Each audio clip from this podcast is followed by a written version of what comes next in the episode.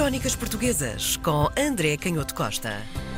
André Canhoto Costa, vamos continuar eh, pelos descobrimentos, é isso? Sim, vamos eh, falar de um tratado, eh, na época muito famoso e que continua a ser reeditado devido ao, seu formato, às características do, do, do texto e também da personalidade do autor, vamos, vamos perceber porquê. Como muitos destes tratados, nesta época, é um tratado que tem um título gigante, que é quase um resumo, e, e portanto, isto facilita, facilita imensa vida aos, aos leitores, porque estes títulos uh, quase que dispensam a leitura do livro. E, portanto, Lendo o título já sabemos tudo, é isso? E, e, exatamente. portanto, em vez das atuais sinopses, os títulos tinham logo a sinopse incorporada. Hum. Portanto, é o tratado que compôs o nobre e notável capitão António Galvão dos diversos e desvairados caminhos por onde nos temos passados a pimenta e especiaria veio da Índia às nossas partes e assim de todos os descobrimentos antigos e modernos que são feitos até à era de 1550. Porque o, o livro terá sido terminado o António Galvão terminou uhum. este, este manuscrito por volta de 1550.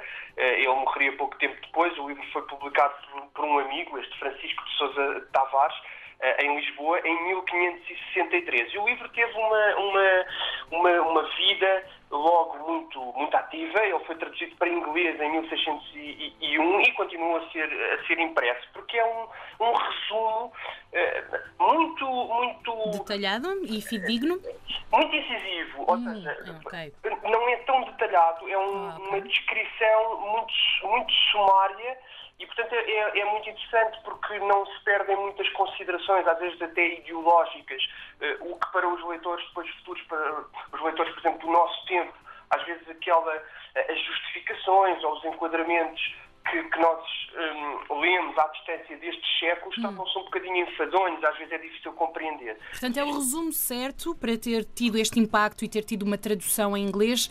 É um resumo de, dos descobrimentos e do, dos eventos que, que, o, que precedem esta fase de suposta descoberta? Exatamente, precisamente isso. Embora depois os, os historiadores uh, digam que entre, na comparação com outros, uh, outras descrições que hum. foram sendo publicadas ao longo do século XVI e XVII, um, eh, esta uh, muitas vezes baseia-se em fontes que ou não são conhecidas ou talvez não sejam as fontes mais fiáveis. Mas isto tem a ver com uma característica que este livro tem muito interessante, que é o facto de recuar até ao século V, VI a.C., procurando eh, os antecessores um, ehm, dos portugueses. Nós sabemos que era relativamente comum, vemos isso até em Camões, ehm, elogiar, no fundo, os feitos dos portugueses, procurando os antecedentes na literatura da, da, da antiguidade, da uhum. antiguidade uhum. clássica, mas aqui é um bocadinho diferente, porque não é tanto o tópico literário, procurar as, as comparações com,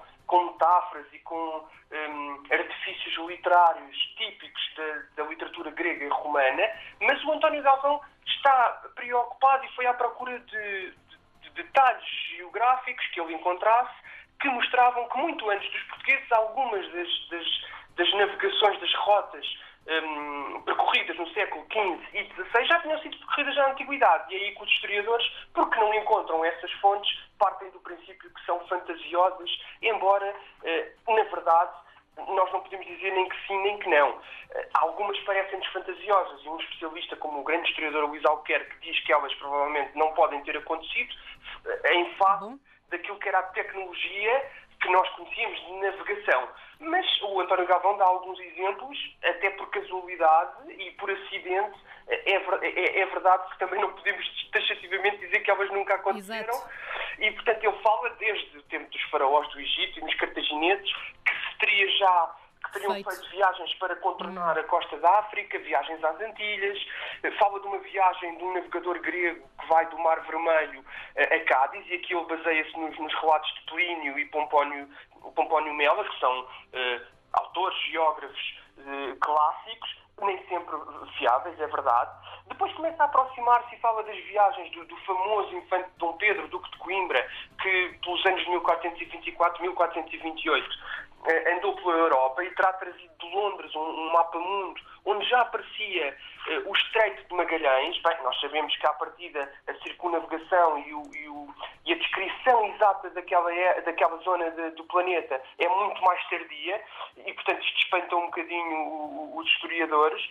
E ele próprio, o, o António Galvão, afirma que esse amigo lhe teria mostrado um mapa do cartório de Alcobaça seria muito anterior, a, pelo menos anterior a 1408, e onde estaria já traçada a navegação para a Índia e o contorno daquilo que veio a chamar-se o, Cabo da Boa Esperança. E, portanto, isto é muito interessante porque temos logo na época quase, por um lado, isto insere os portugueses numa longa linhagem de viagens gloriosas, mas ao mesmo tempo também desvaloriza um bocadinho. Coloca-nos no nosso lugar, não é? Porque aquela Exatamente. expressão por mares nunca dantes navegados, Exatamente. se calhar não é bem assim porque não, ou se perderam ou não havia registros ou forma de, de realmente posicionar essas viagens. Exatamente, e eu acho que isto é, é, nem sempre tem sido devidamente sublinhado pelos historiadores e talvez isso também explique que o livro acabou também por cair um bocadinho no esquecimento, mas eu acho muito interessante como este Tratado dos Descobrimentos é isso mesmo que tu dizes, coloca uh, sem, sem desvalorizar, mas, claro. mas, coloca sem desvalorizar num, num sentido, um, ehm, uh, eh, de, sei lá, num sentido crítico uh, exagerado, que às vezes também acontece, mas coloca no seu lugar, contextualiza e tira uhum. aquela, aquele exagero, às vezes patriótico, em que estas viagens muitas vezes aparecem Sim. embrulhadas. Mas ele depois, claro, a geografia da época e as descrições da natureza hum. um, eram muito incertas. Ele vai falar dos habitantes de, daquelas costas, tentando dar provas de que já se teria lá chegado, e fala de que os habitantes do Cabo da Boa Esperança eram grandes feiticeiros, eram encantadores de cobras e que domesticavam as cobras para lhes guardarem as hortas e as sementeiras. Fala também de, do hábito falar com as cobras, trazer cobras uh, ao pescoço como se fossem animais domésticos uh, na Índia, e nós sabemos que Sim. isso não, não anda longe da, da, da realidade, realidade. Uhum. não andava longe da realidade, mas depois fala, por exemplo, de uns grandes peixes, e aqui de facto é muito difícil perceber de onde é que vêm estas fábulas e é muito interessante, os historiadores também aqui têm falado nisso como uma mistura entre realidade e fantasia, eh, porque naquela zona existiriam uns grandes peixes que andavam na água e tinham rostos e naturas, ou seja, formas, naturezas de mulheres. E, portanto, os pescadores, eh, quando estavam eh, relativamente entediados, diz o António Galvão, que para se desenfadarem apanhavam estes, estes peixes com rosto e forma de mulher, o que é uma descrição um bocadinho estranha, no mínimo. Ele fala depois também de, de, das viagens de, de Trajano, já no, no, Império Romano, que também teria mandado fazer uma armada no rio Tigre e Eufrates, e tinha, teria chegado, teria passado pelo Estreito da Pérsia e teria atingido uh, o Oceano Índico. E, e, portanto, é muito interessante como ele depois vai explicar então porque é que nós não sabemos nada, ou porque é que se perdeu esta, esta notícia destas viagens. Bem, ele diz têm já uma visão, estamos a falar obviamente do século XVI, do Renascimento, e portanto ele tem uma visão já crítica da, da Idade Média, do período medieval, e dizem que houve 400 anos eh, em que o mundo esteve tão apagado e escurecido que ninguém ousava, nenhum povo ousava andar de uma parte uh, para a outra por mar ou por terra. Hum. E, e, portanto, há aqui uma, uma, explicação de porque é que estas notícias, uh, coisas tão extraordinárias como ele também descrever que uma canoa com índios americanos teria chegado à Alemanha, por mero acaso, à cidade de, de Lubeck, e, e, e portanto, haveria descrições dos habitantes, dos estudescos, como eles chamavam os alemães, da cidade de Lubeck, teriam ficado espantadíssimos quando viram chegar aquela canoa com índios perdidos no oceano. Bem, não, nós não temos, obviamente, mais registros. Era, era muito interessante investigar que outros registros haverá desta chegada do, dos índios numa canoa, eh, mas a verdade é que não é, não é impossível que isso tenha acontecido, não é? Com, em, tantos, em tantas centenas de anos, ou até milhares de anos, aqui eu falo no ano preciso, no ano preciso mas, mas em, em 1353, mas há outras descrições, como dizíamos, que em hum. tantos anos poderiam ter acontecido por acaso.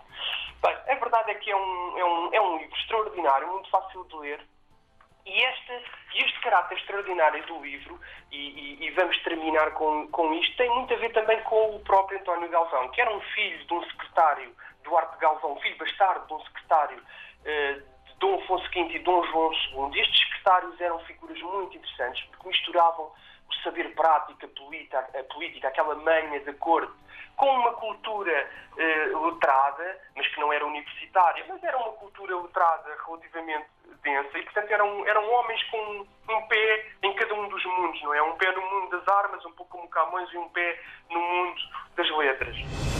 Crónicas Portuguesas com André Canhoto Costa.